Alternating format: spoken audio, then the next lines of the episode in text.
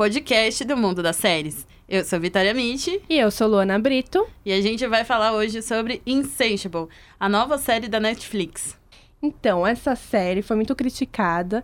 Algumas pessoas gostaram muito da série, outras pessoas não gostaram tanto assim, pelo fato dela tratar a gordofobia de um jeito meio estranho, não meio é mesmo? Errado. Meio errado. A gente trouxe também convidados. Podem se apresentar. Meu nome é Tabata, tenho 29 anos. Meu nome é Franz, tenho 28 anos. A Tabata é gorda, Sim. né? Desde pequenininha eu sou gorda e só engordei mais. E ela é o exemplo de autoaceitação, não é mesmo? Estou no caminho. Então, eu gostaria que você contasse um pouco da sua história para começar, né, para as pessoas conhecerem quem é você e um pouco da sua história de gordofobia que você já sofreu e sua autoaceitação. Bom, é, eu sou sempre fui gorda, né? e eu sou bissexu- bissexual, só que eu descobri isso bem depois, lá pelos 20, 23 anos, que eu fui descobrir isso e ter certeza uns dois anos atrás. É, desde pequena eu sofri gordofobia, é, em graus leves, quanto em graus bem mais avançados. E desde a família até amigos e parentes e, e externo. E algo que sempre me incomodou, desde pequenininha. Mas é, uns tempos atrás eu, eu até quis fazer bariátrica para poder mudar isso, né? Incentivada por um ex. E só que aí eu fui pesquisar mais sobre a bariátrica e eu vi que não era um caminho lá tão bom assim, né? Teria outros agravamentos com isso, inclusive no, em como eu me vejo. Então eu fui procurar outras pessoas que sejam igual a mim, porque é, em todo o meu convívio desde pequena eu nunca tive alguém que fosse gorda como eu. Então eu não tinha, é, não tinha alguém para conversar sobre o assunto. Então, eu fui procurar na internet, aí eu descobri youtubers, é, influencers, né? E isso me inspirou bastante para tentar começar esse, essa aceitação. É legal que você falou do ponto da bariátrica. Uma conhecida minha fez esse procedimento. Ela conseguiu emagrecer, porém, ela não conseguiu regular a alimentação dela. Ou seja, ela continuou comendo o que ela comia antes de fazer a cirurgia. E com isso acabou dando um problema e ela chegou até a falecer. Sério. Pesado. Pesado. Bem pesado. Bem pesado. Então, realmente, né? Ainda bem que você não fez. né? Ainda bem mesmo. Muitas pessoas acham que é a saída, né, bariátrica, mas não é bem assim. Não. Tem várias complicações pro resto da vida. Realmente. Mas E enfim. Também a gente tem a participação do Franz, que é um psicólogo, e conta um pouco da sua história, como é que foi, tipo, pra você ser, tipo, seguir essa carreira de psicólogo, como é, tipo, a questão da, também agora da ba- bariátrica, gordofobia. Bom, primeiro, boa noite. Boa noite. É, obrigado por ter me convidado. Fiquei bastante agradecido. Minha carreira na psicologia, inicialmente eu comecei a minha carreira profissional em design. Então, é meio diferente. Não tem nada a ver em relação à psicologia. Mas eu dei início, concluí. Depois disso, eu não consegui, assim, um, como que se diz, um- uma linha de, de trabalhos que me man- mantivesse, que me deixasse estável no mercado. E aí, vendo esse essa situação no mercado, como que funcionava trabalhos e tudo mais, eu optei em seguir a carreira da minha mãe. Então, ou seja, eu tenho a influência em casa, é paterno. Ela já tem uma clínica própria e aí eu decidi, por influência dela, falei, não, eu vou seguir a carreira é, em parceria. E aí conversei com ela, a gente se acertou, o financeiro estava um pouco complicado, mas ela falou que arcaria com esse tipo de situação para mim ficar tranquilo. Então eu comecei na faculdade. Comecei a cursar a faculdade e tal. Atualmente eu já estou no quarto, quarto ano de psicologia. E estamos aí, estamos na luta, estamos cada dia mais aperfeiçoando, cada dia mais entendendo um pouco mais. Os assuntos como problemas com, com o corpo, sexualidade, esses são os problemas que estão em alto. Então foi muito interessante no momento da, do convite. Eu li o- as perguntas e tal. É exatamente o que eu estou trabalhando no momento. Olha que legal. E dentro da faculdade, o que, que mais vocês aprendem? Tipo, é, a questão da bariátrica, ela não vai além da, ela vai além da cirurgia, claro. Mas como é que você trata uma pessoa no pós-bariátrica, por exemplo? Na verdade, o que acontece? Com o tratamento, com o, o acompanhamento psicológico, que é a psicoterapia, o ideal é a pessoa iniciar o tratamento um ano antes da cirurgia, para você começar a trabalhar a cabeça desta pessoa. Como ela tinha relatado, ela sofreu influência do namorado. Mas a pergunta é: e como você se sentiu? Né? Então, o terapeuta, preparado para isso, vai lidar com ela, como ela se sente, o que ela quer dela. E a partir daí, a partir desse ano, quando eu estiver completando os 12 meses, se realmente ela estiver decidida, o tratamento é feito.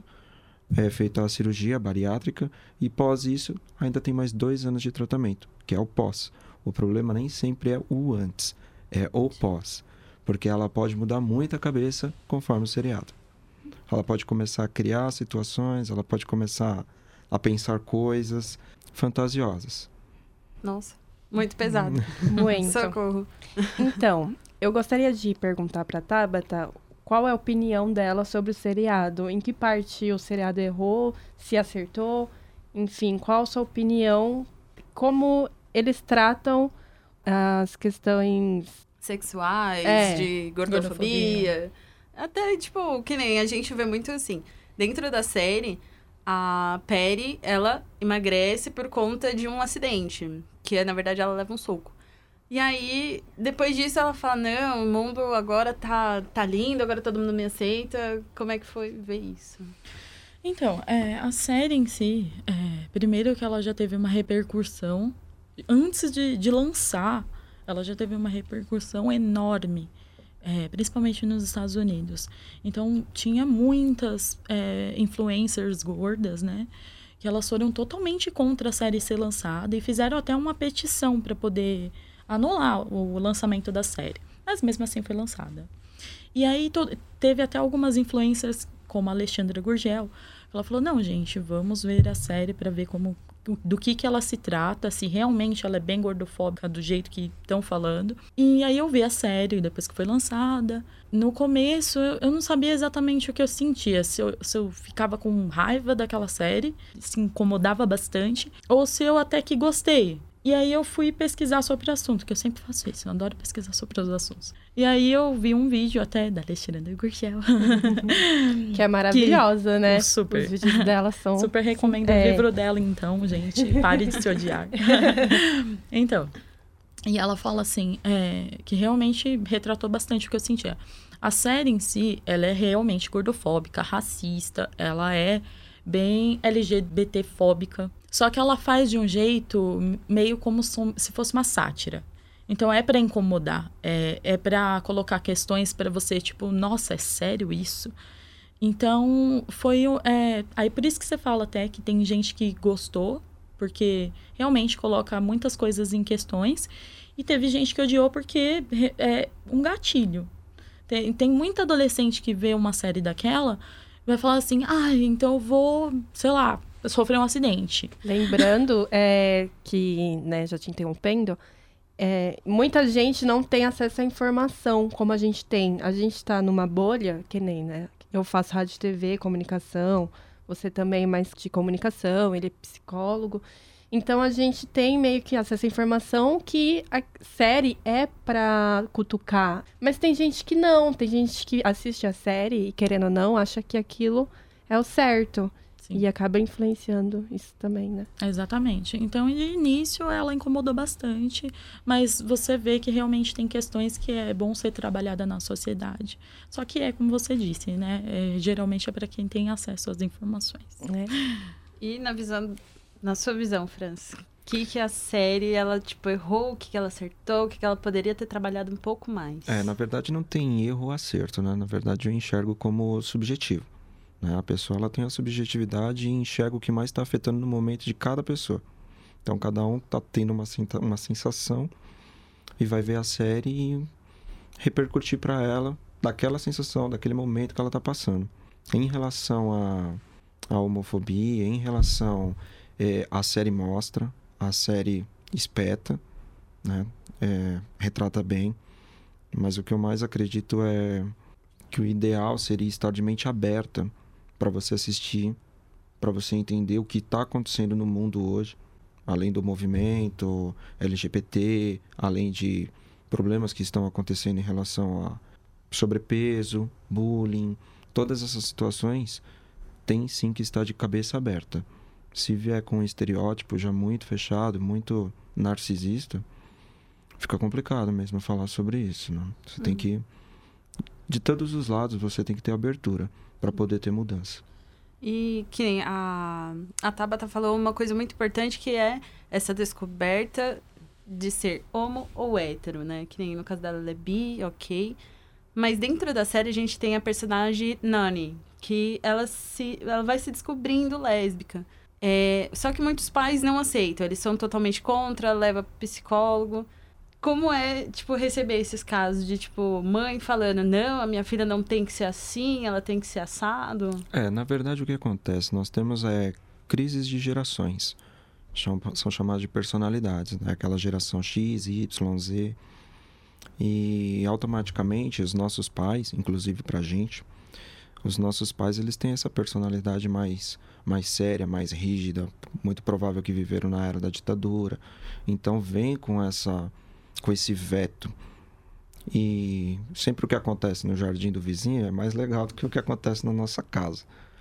Então é complicado, sim, é. Melhor a se tomar acompanhamento terapêutico para ambos, tanto para a pessoa que está se declarando, se está se assumindo, está se entendendo, uhum. quanto para os pais.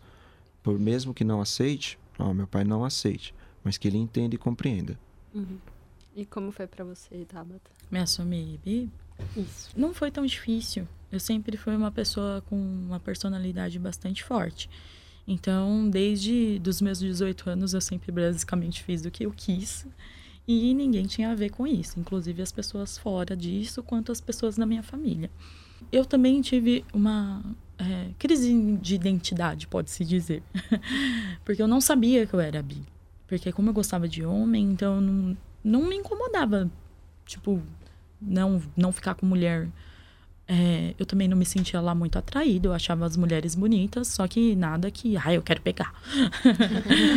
Mas Aí depois de um tempo que eu é, entrei, aliás, comecei a trabalhar com call center, que eu conheci pessoas LGBTs, que aí eu comecei a abrir um espaço na minha mente para isso. E aí eu fui conhecendo, eu falei, não, qual o problema de beijar, né? aí comecei a beijar as meninas, tal. Só que eu tive um grande problema nisso, em me assumir bi, por quê? Eu não sabia, e aí eu tratava isso como se fosse só brincadeira. Eu falava assim, não, é só uma fase. Eu só tô, é só pra zoar, zoeira embalada.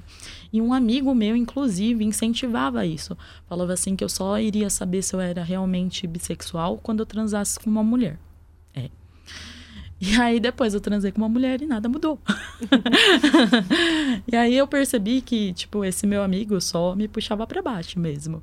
Então eu falei assim, não, não era isso. Eu sempre fui bi, só que eu não não sabia disso, entendeu? E aí, para contar para meus pais, tipo, foi bem de boa. É tipo assim, então, né, eu tô namorando uma menina.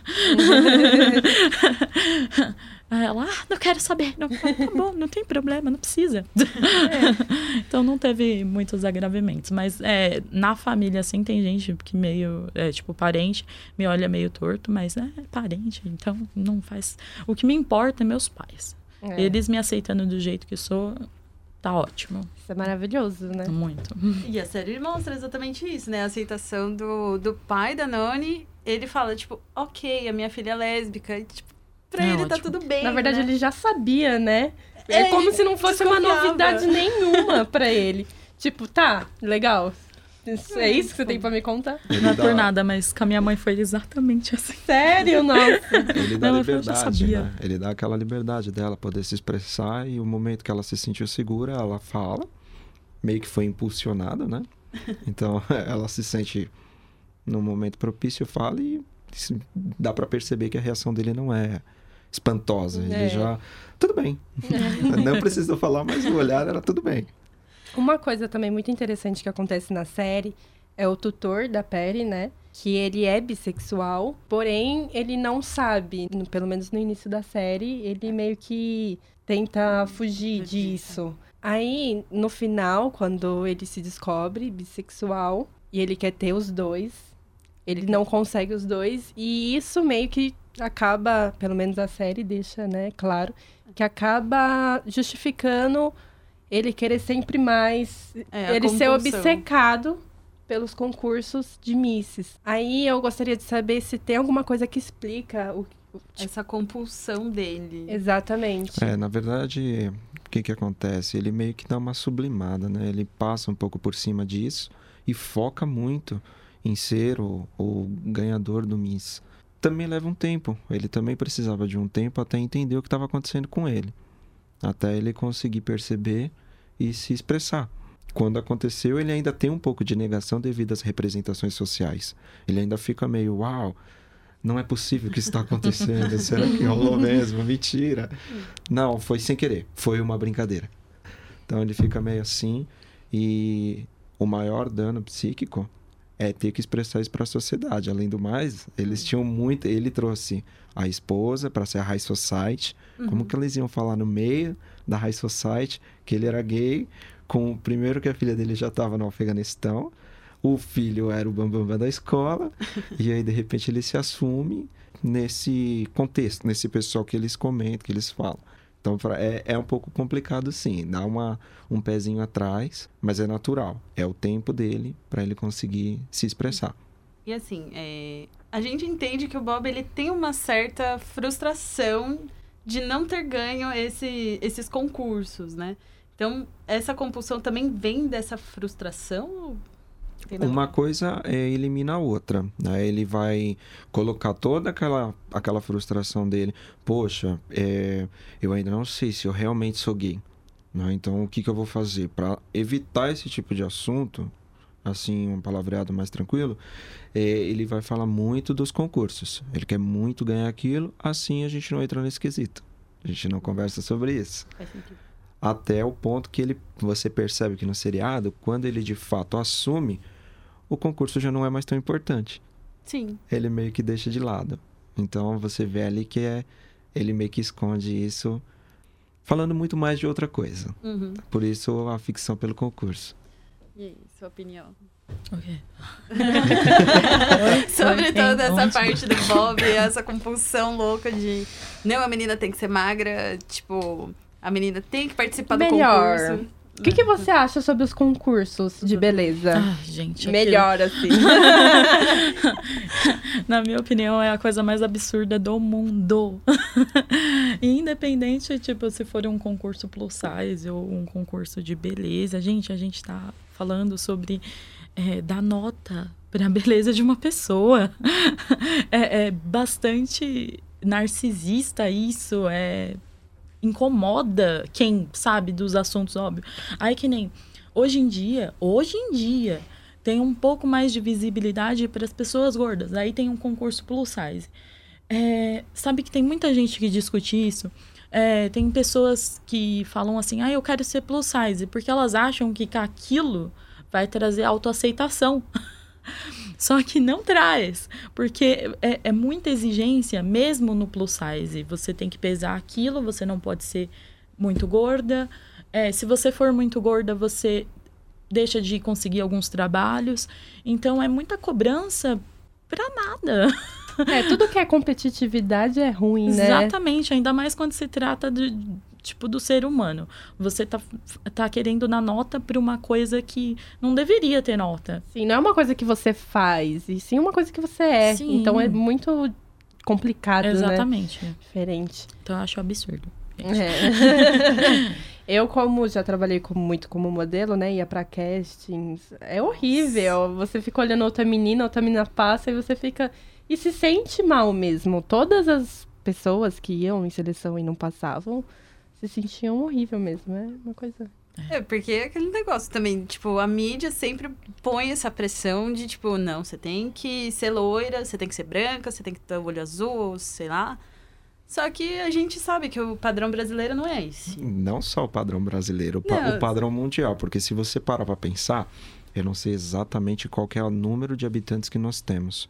Porém, quem tem mais? Qual que é a prevalência? Pessoas com o corpo fitness ou pessoas obesas?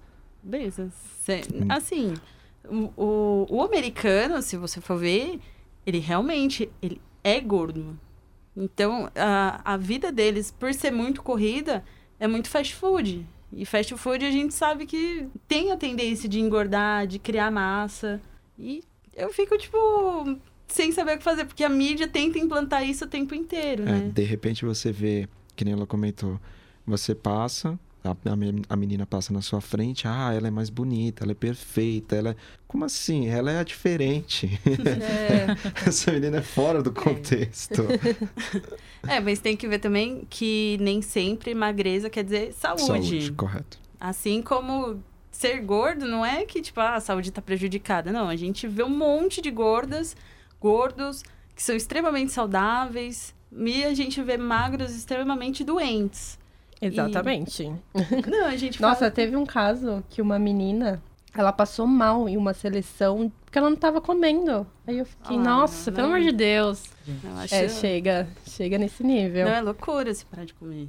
Então, Tabata, ontem eu tava navegando, né, no Instagram, e eu vi o seu stories, você falando, indignado, o que aconteceu com você. E eu gostaria que você falasse um pouco da sua experiência, que foi má, né? E falasse um pouco como que foi. Então, é, gordofobia, todo mundo acha que gordofobia é mimimi.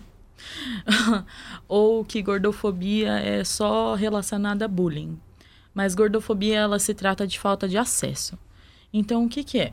É, eu, eu tava em Minas e aí tem os ônibus de bairro.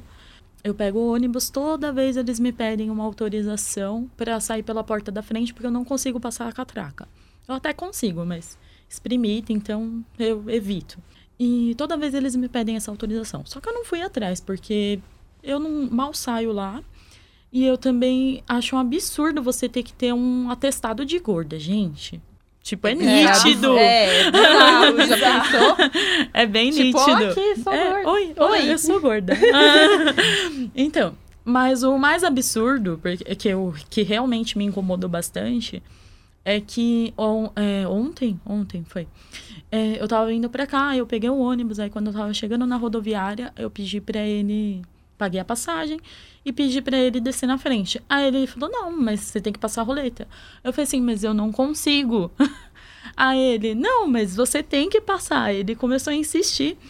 E aí eu falei pra ele, meu amigo, você quer que eu passe, fique entalada e te processe depois? Aí ele continuou insistindo e eu fiquei tipo, gente, é sério isso? O cara tá insistindo mesmo depois do que eu falei. Aí eu falei, olha, dá licença, eu vou sair pela frente. Aí eu saí pela frente, o motorista assustado, porque ele não tava sabendo do que tava acontecendo. Aí o cobrador falou pra ele, é, ela não quer passar a roleta. Eu falei, não, amigo, não é que eu não quero. É que eu não posso, eu não consigo passar a roleta. Ele, e eu não tenho essa autorização porque eu não sou daqui. Tem uma de louca. Mas é tipo assim, eu me coloquei no lugar de um turista. Meu, o turista tava lá, é gordo, aí, tipo, tem que ter uma autorização? Ah, gente, pelo amor de Deus. É. Aí eu falei pra ele, não, não tem essa autorização, porque eu não sou daqui, tô indo pra rodoviária pra ir pra São Paulo. E desci do ônibus indignada. Na hora eu esqueci que tinha gente no ônibus me olhando. Esqueci que tinha gente lá fora me olhando, porque eu tava muito brava. E aí eu falei pra ele, assim, olha, onde- onde já se viu, além da gente ter que passar o constrangimento de não passar por uma roleta, a gente ainda tem que ter um atestado de gorda. Falei bem assim pra ele. Aí, tipo, ele ficou, tipo, o motorista, assim, aí, chocado, né? Aí eu falei assim, não, gente, é um absurdo. E aí eu fui indignada. Aí eu tentei ligar na empresa pra poder fazer reclamação. Não consegui, porque a empresa de lá é precária. e aí eu fiz uma reclamação no Reclame Aqui e ainda vou voltar lá. Vou, eu vou fazer questão. Mas eu fui, só, só concluindo, eu fui pesquisar sobre essa autorização e eu descobri que existe até aqui em São Paulo. Você precisa de uma autorização para sair pela porta da frente falando que você não consegue passar a roleta. Só que aqui em São Paulo o pessoal tem bom senso. Então eles não exigem isso, mas essa autorização existe. Tô Nossa, chocada. É, chocada. É, então, gente. Então, eu te conheço faz muito, muito tempo, né? É, você era. Desde criancinha. Desde criancinha. e eu lembro que você tentava antigamente se enquadrar nos padrões. Eu lembro que você fazia é, dieta, né? Você Dieta. tentava emagrecer. Eu tomei Você o famoso subitramina. Você não tá entendendo, eu já me droguei bastante.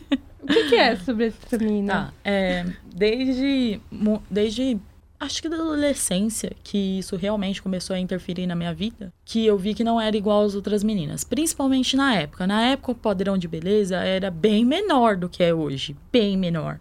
Então, é, isso era cobrado de mim o tempo todo, em TV, revista, é, filme, em, na escola, é, na família, que todo mundo falava que eu tava errada. E eu nem era gorda. Não, você não era gorda, realmente. O engraçado é isso, é que hoje eu olho pra trás, eu não era gorda. Tipo, na minha opinião, óbvio. É, se for pela medicina, eu era sobrepeso.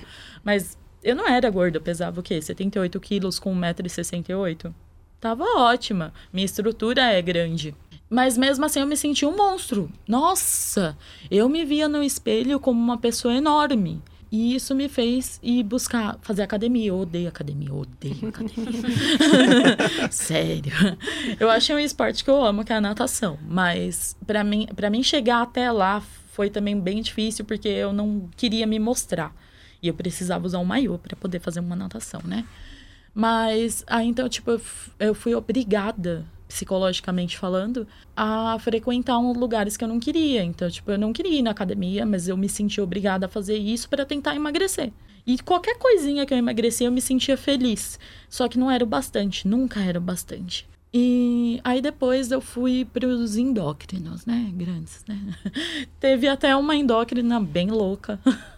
Falou que, tipo, ela me deu é, subitramina. É uma substância muito conhecida pelas pessoas gordas. Muito, porque todo mundo já tentou. E até por famosos para poder perder peso bem mais rápido, sabe? Só que ela, assim, altera a sua personalidade. Tipo, você fica mais estressado, irritado com qualquer coisa. E eu já sou uma pessoa assim.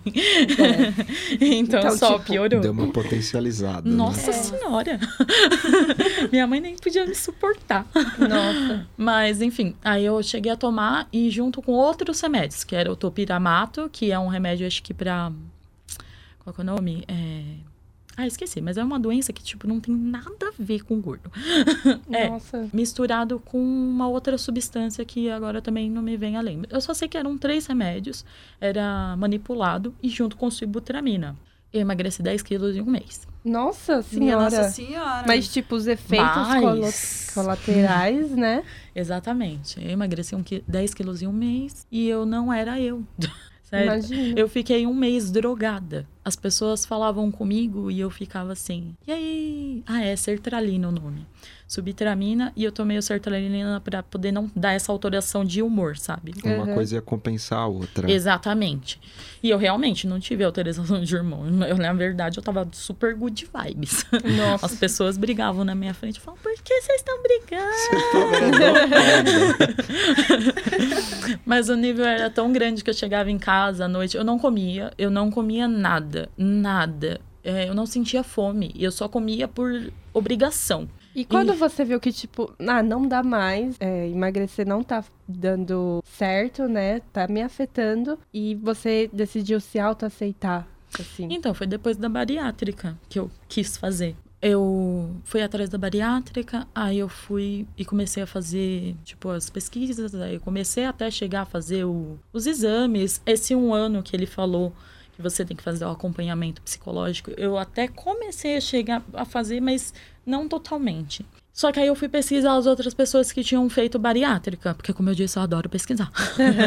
Mas tá certo. É, então. E aí eu vi que não era aquele mundo maravilhoso. Então, tipo assim, as pessoas elas ficavam muito, sei lá, depressivas. Porque elas não podiam mais comer tudo que elas queriam. Elas se olhavam no espelho e viam outra pessoa. Elas, é, muitas vezes, dependendo do grau da pessoa de gorda, né? é, elas muitas vezes tinham pele sobrando. E isso é muito pior do que você ser gorda. Então, tipo assim, eu falei, eu não quero passar por tudo isso. E vai ser, tipo, bem pior do que eu continuar do jeito que eu sou. Aí eu fui pesquisar outras pessoas que, tipo, se aceitam. Eu falei assim, não é possível que eu sou a única. Aí eu fui pesquisar. Aí foi quando eu conheci. Primeiro eu comecei pela Mente Candy, eu não sei se vocês conhecem. ela é uma trans, ela não é gorda. Ela, tipo, é assim, vai, fofinha. É Uhum. fofinha assim porque ela é pouco gorda, né? Bem pouco. Uhum. Hoje ela nem é. Mas enfim, é, eu conheci ela, aí ela falava sobre a aceitação dela como trans e, tipo, como todas as pessoas têm que se aceitar. Depois eu conheci a Ju Romano, que ela é gorda, e ela sempre se aceitou e nunca teve problema com isso.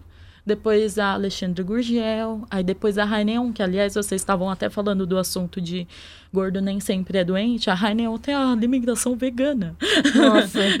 E ela é, tipo, ela é bem gorda, ela veste 60 e tudo mais. Ela faz yoga, ela consegue abrir espacate. Tipo, chocante. Então, é, foi quando eu comecei a. Falei assim, não, vou tentar fazer isso. E aí eu comecei a melhorar bastante a minha visão, tanto quanto a mim, quanto com os outros. Porque eu também era muito preconceituosa. Então eu olhava para as pessoas gordas e falava, não vou ficar, é feio. Nossa. Hoje eu já olho assim, não, é um cara legal, é bonito, cara. vou ficar. E você tem que ver que no, no grupo, sempre que você chega num grupo, tem um gordinho. Ah. Sempre. E não é legal o grupo se não tiver o gordinho. Ai, não tem olha. graça. Ó, o alvo de bullying. tô, tô vendo, hein, ó. Mas falando de bullying também, é, a gente percebe que nem eu também sempre sofri muito bullying por conta de peso, de roupa, todas essas coisas. Então, 14 anos da minha vida foi com bullying. Por quê? Ah, porque você é gorda, porque você não consegue emagrecer. É, inclusive, o colégio que eu estudava, eles falavam. Ah, por que, que você não vai no psicólogo, tal, não sei o quê. Só que eu ficava, tipo, o que, que eu vou falar pro psicólogo? que o pessoal me zoa. Então, eu não ia. Até hoje, na minha cabeça, eu fico, tipo, o que que eu... O que, que eu falo? E como é que ele vai resolver meu O problema? O primeiro impasse é você não falar. Como integrante desse sistema bullying, você está sendo a vítima. E você não falar é o principal motivo de não conseguir solucionar o problema, porque teoricamente não sabe. Em Sim. tese, quem está fora daquele ambiente onde está sendo praticado o bullying não está sabendo o que você está passando. Então é por isso que a pessoa ela começa a se deprimir, ela começa a procurar recursos, ela quer sair daquele problema, mas o que ela tem de mais potente ela não usa, que é a fala. Né? E, o, e o que, que acontece? O bullying normalmente ele é praticado por pessoas mais velhas, em relação ao colégio, sempre é o mais velho, o mais forte, o, o bombadinho, e por aí vai. O estrela. E ele vai sim pegar, vai chamar de bichete, é o bicho, é qualquer. Eles dão um N nomes para conseguir alguém para ficar. De fato, o bullying nada mais é do que algum sofrimento que ele está tendo em casa, né? Para quem comete o bullying. Então ele tem alguma coisa em casa que o afeta e como ele não consegue se ver naquela situação, ele tem que descontar em alguém. Automaticamente é alguém que normalmente é o mais magrinho, é o mais indefeso, é o menor. Começa pelo visual, estaturas e por aí vai. Agora, o que também é muito importante frisar, no bullying tem três, três pessoas, que na verdade tem três tipos que participam. É quem comete o bullying, quem sofre o bullying e quem assiste o bullying. Porque você é conivente. Por que, que você não fala? Por que, que você não impede quem está bullyingando? Uhum. Então é, é uma situação a ser tratada. Tem sim que falar. A melhor opção para solucionar o bullying é falando. É o que a gente tem, é o que a gente usa, é a fala. Só falar. Então, é, a única escapatória, assim, que eu vi na época de colégio era minha prima. Porque ela era sempre minha melhor amiga, ela quem, tipo, sempre me aceitou, independente de como eu era. Então eu conversava, falava, mano, eu não tô gostando, eu não tô isso. E ela falava também, por que, que você não vai conversar com um psicólogo? Eu falei, cara, não sei. Deveria também. Porque Às vezes é por vergonha, né? também, acho que eu tinha vergonha interna, eu, ach, eu achava que era uma besteira, porque, ah, é só uma zoação. E, na verdade, eu poderia ter desencadeado aí algumas coisas. Poderia não, provável que desencadeou, você só não percebe. ah, eu sou tímida pra falar com as pessoas, isso é verdade. Então, eu faço comunicação. provável que alguma coisa aí você ainda sinta reflexo desse período. Provavelmente, porque cada vez que eu entro num lugar novo, então eu me fecho, eu fico olhando tudo. Aí quando eu vejo, tipo, ah, uma pessoa foi, foi gentil, ah, tá bom. Oi! Legal, já estou me Legal. turmando. Ou segura. Exatamente, eu criei uma zona de conforto, assim, e eu fico. Mas eu preciso sair da zona de conforto de vez em quando, eu, eu necessito essa, essa coisa de sair. Só que o jeito de sair é pelo celular, é pela internet, mas eu sei que isso também não é saudável. É, na verdade, nada mais é do que se esconder, né? O Exatamente. ambiente virtual, você deixa de viver e passa a viver o mundo virtual. É o seu avatar, né? Exatamente. Hoje em dia tem muita importância que a gente vive mais nas redes sociais do que de propriamente dito viver. Então tem essa situação bem pertinente. Exatamente. Agora, voltando pra série, é, eu gostaria de saber se vocês. Provavelmente vai ter uma segunda temporada, né? Porque não é possível que acabou daquele jeito. Vai Não ter. tem que acabar Poxa vida, daquele não jeito. acredito que ele não vai conseguir colocar alguém lá no pódio, né? No número um dos Não. preparadores. Não é possível. Não, uma coisa que, que me intriga muito é a Perry. Porque uma hora ela tá super bem, aí quando ela sofre o mínimo de rejeição, ela se torna uma pessoa extremamente agressiva. E aí, no seriado até mostra, tipo, ela matando alguém. Aí eu fiquei, tipo, Oi? What? qual é o seu problema? Vocês têm que pôr um alerta de spoiler aí, hein? Não, sim. É claro. Então, e é muito engraçado porque ela é tão carente de atenção, porque a mãe dela não dá atenção, que o Bob, a primeira vez que ele elogia ela, ela já fica, tipo, apaixonada por ele. Aí eu gostaria de saber o que, que acontece na cabeça de uma pessoa que é totalmente sem atenção, que ela simplesmente. Ela cria, É, né? exatamente. Ela Ela cria cria, esse um mundo- laço tão forte com uma pessoa que nem. É, É toda, perigoso, na verdade. toda isso. criança tem que ter orientação. Então, inicialmente, ela já não tem. Ela já não tem o pai. Inicialmente, ela não, Não conheço. ela não, Não conhece, conhece. o pai. Tem a mãe. A mãe sofre com o alcoolismo. Então, ela já tem essa, esse plus aí, que é esse plus de, tipo... Poxa, minha mãe é alcoólatra, já teve diversos problemas, Malema conhece meu pai. Então, ela já, já sente um sofrimento. Ela já tem alguma coisa ali. Ela tá sozinha, que teoricamente ela não pode contar, a mãe dela sai, deixa 20 dólares para ela comer pizza nas É. próximas 6 horas. Então ela se sente muito frustrada, ela busca sim algum recurso, ela tenta se achar e ela vai tentando até o, o que ela considerar, vai ser uma consideração dela, porque ela não tem representações. Ela não sabe o que é o certo o que é o errado. Ela vai tentando, não tem ninguém para pontuar ela, não tem ninguém para orientar. E de repente o Bob chega para orientar. Porém, tem coisas, nem tudo o Bob tá junto. Então ela vai tentando e vai dando as merdas, vai acontecendo. No momento que ela se sente mais sozinha, é aquela cena do bolo, que ela come o bolo inteiro. Então dá pra ver que ela é bem. Assim, os momentos que ela tá sozinha é que ela, que ela Que ela comete. arremata tudo. É, a barbaridade. Isso pode ser também, também chamado de alienação parental? De fato, sim. De fato, sim, porque você não tem, não tem ninguém. Os pais não estão nem aí. Na verdade, a mãe não está nem aí. Ela está mais preocupada em sexo, no ex-marido e por aí vai. Ela procura um, um outro cara. Ela, vai, ela não vai no OAA para se tratar. Ela vai para arrumar um parceiro. Então, Exatamente. é, é uma alienação, sim. Você não tem, ela não tem uma ideia de que o- a filha dela tá precisando dela naquela, naquele momento. Ela começa a perceber, mas já é tarde, já tá- ela já tá completando os 18. 18 anos ali. Ela já tá completando 18 anos. E já foi. O que tinha que ser construído na personalidade dessa criança já tá construído. Então, considerações finais da série, Tabata. Boa ou ruim, você recomendaria ou não? Olha, eu acho a série ruim. Só que seria uma série bastante interessante para as pessoas verem o que realmente acontece na vida, porque tudo aquilo acontece, tirando as partes loucas de ela está grávida de um demônio. Não, não eu achei que essa Mas- parte do filme foi a pior, né? Porque fugiu totalmente da Total, série. Eu acho é, que eles viajaram viajaram, demais. É. Mas é uma série muito boa, porque ela coloca. É, tipo assim, boa pra assistir, tá, gente? Não é uma série lá legal. Mas é interessante você assistir porque ela levanta bastante questionamento sobre tudo, né? Então, é interessante. Fran, suas considerações? Olha, eu acho que a série é bacana. Eu acho que a série retrata exatamente o que está acontecendo no período atual. Tem muitos pontos a ser melhorado.